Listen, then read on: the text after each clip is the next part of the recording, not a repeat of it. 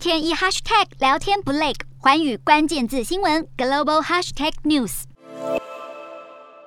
We can't fail the American people again. 美国再传枪击案，一名爱荷华州男子于当地时间二日在一座教堂停车场内枪杀两名女子，随后举枪轻生。这是继当天威斯康星州公墓丧礼枪击案之后，美国在六月二日所发生的第二场枪击事件。时间点刚好在总统拜登发表演说批评枪支暴力问题不久之后。拜登总统在当地时间二日发表全国演说，要求国会禁止突击式武器，进行合理的枪支管制，并呼吁共和党议员们支持管制法案以解决美国社会接二连三的大规模枪击事件。为了加快处理频繁的枪手滥射无辜问题，美国众议院司法委员会也同样在二日召开临时会议，表决通过了一项关于枪支管制的法案。主要内容是将某些特定枪支的合法购买年纪从十八岁提升到二十一岁，加强打击枪支走私，并且限制弹药容量大的弹夹。而会议中有一名儿子也是枪击案受害者的议员，呼吁政府进行枪支管制，保护儿童。但是会议中却也有一名佛州共和党议员当众把手枪亮出来，坚称法案若通过，许多用来自我防卫的枪支也会受到严禁。